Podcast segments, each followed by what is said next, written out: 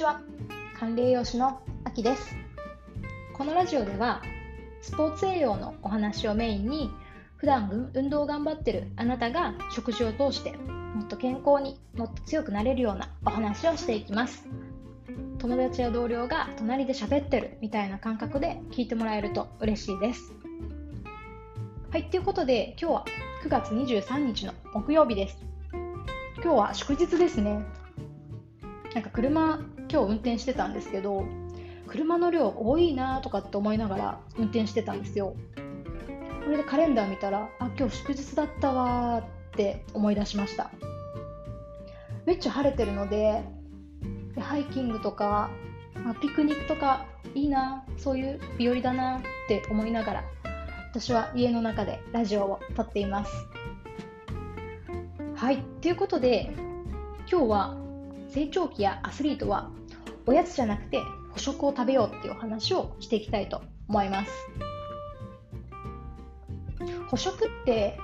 補う食って書くんですけど最近テレビとか YouTube とか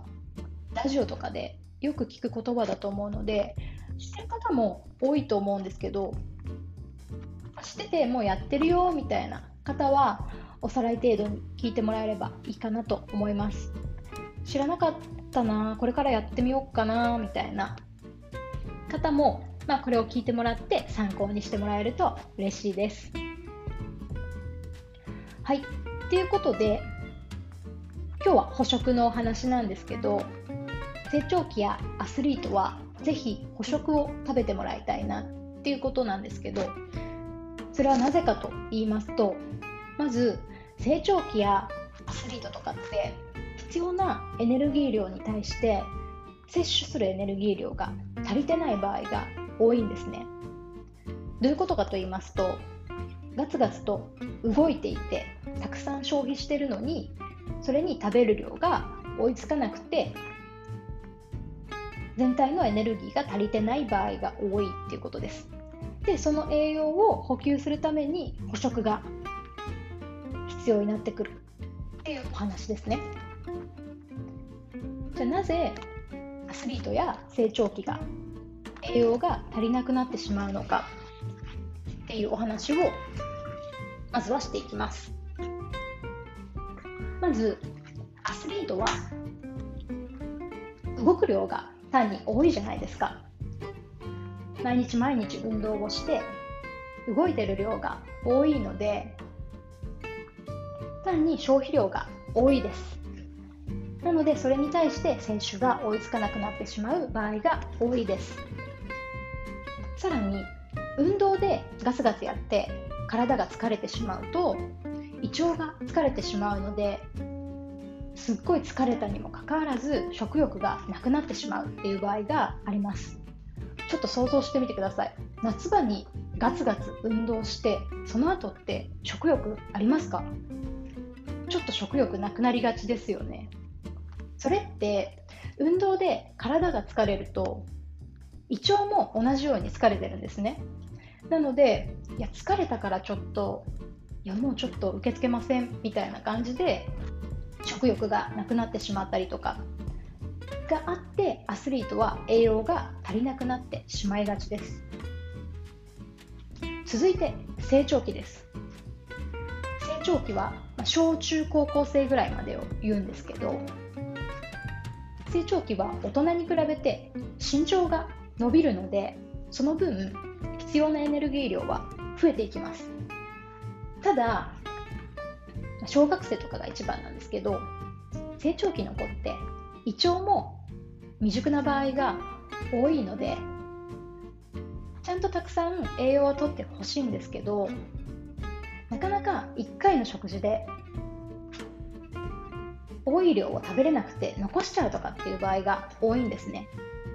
給食を想像してみると結構給食を食べきれない子ってクラスに何人かいたりとかするじゃないですか。そういう感じで小中高生って取ってほしいエネルギー量は多いんですけどそれに比べて食べれる量って限られてるのでなので1食で食べれない分を5食で補ってくださいね。ということで捕食が大切になってきます。じゃあ捕食ってどういうものを言うのかっていうと、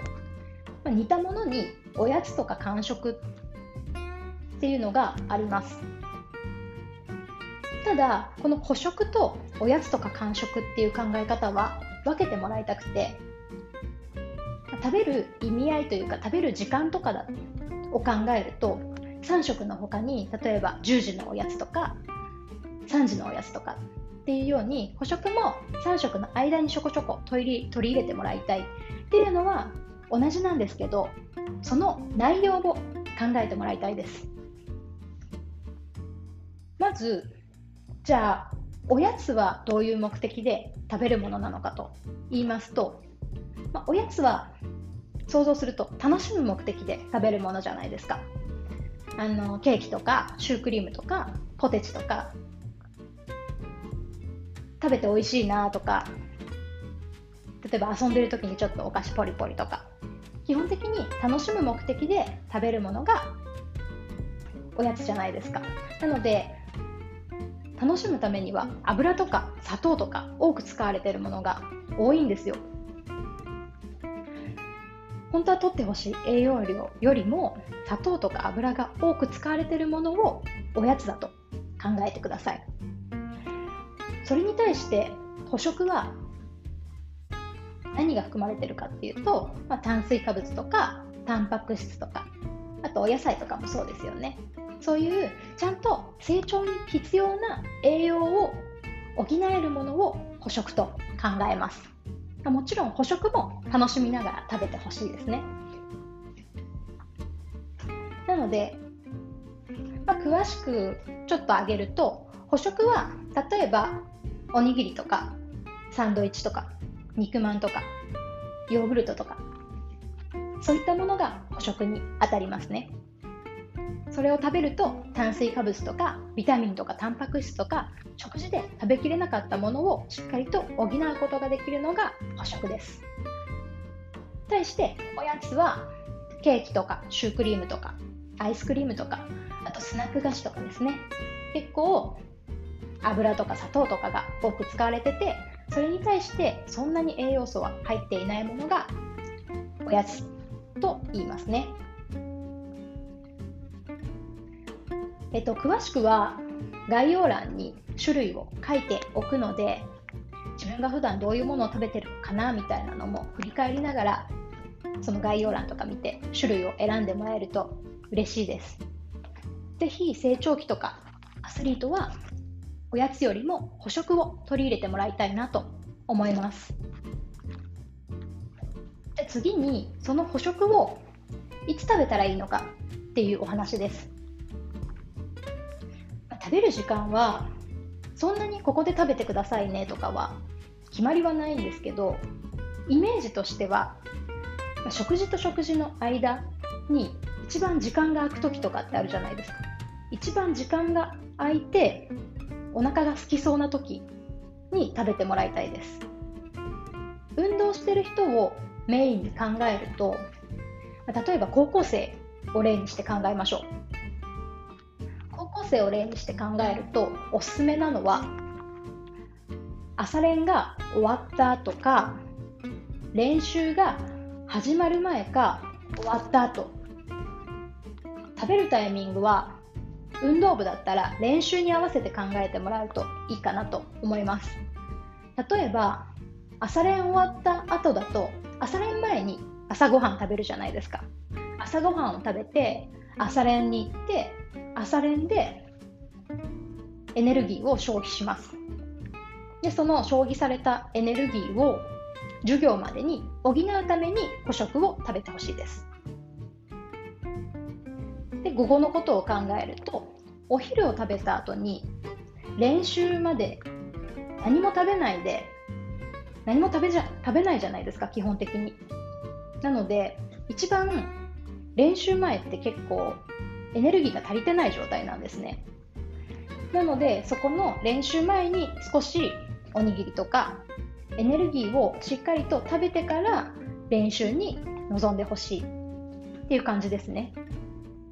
あと練習終わった後も、まあ、すぐに家に帰ってご飯だよっていう人はいいんですけど電車とか乗ったりとかして1時間とか2時間とかご飯が1時間後2時間後になってしまうよっていう人は練習終わった後にも何かちょっとだけ食べれるものを持って行って練習終わった後にパクッと食べて帰るっていうようにしていくと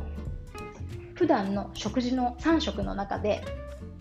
足りていない時間に必要なものを補うことができるので無理なく栄養量とかエネルギー量をプラスすることができます。それに加えて、まあ、練習とかもやっぱり午後の練習とか特になんですけど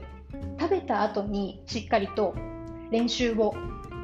した方がパフォーマンスも上がるし集中力も上がるのでぜひ練習前後の捕食をするようになると練習の内容も変わってくるかなと思いますのでおすすめです。ことで、まあ、今回は高校生をメインにお話ししたんですけど小学生とか中学生とかもそういう感じで一番あの食べる間食べるえー、と朝ごはんとか昼ごはんとかの間に時間が空く時だとかあとここで練習するのに練習前に食べないよとかっていうタイミングを探してもらってそのタイミングに捕食をしっかりと入れていくと成長にもつながりますしあと運動の時とかのパフォーマンスを上げたりとかあと集中力が低下せずにけ怪我の予防とかにもつながったりとかするのでうまく捕食を取り入れてぜひ成長や競技力のアップにつなげてほしいなと思います。はい、ということで今日のお話は以上です。今日も最後まで聞いてくださってありがとうございました。管理栄養士のあきでした。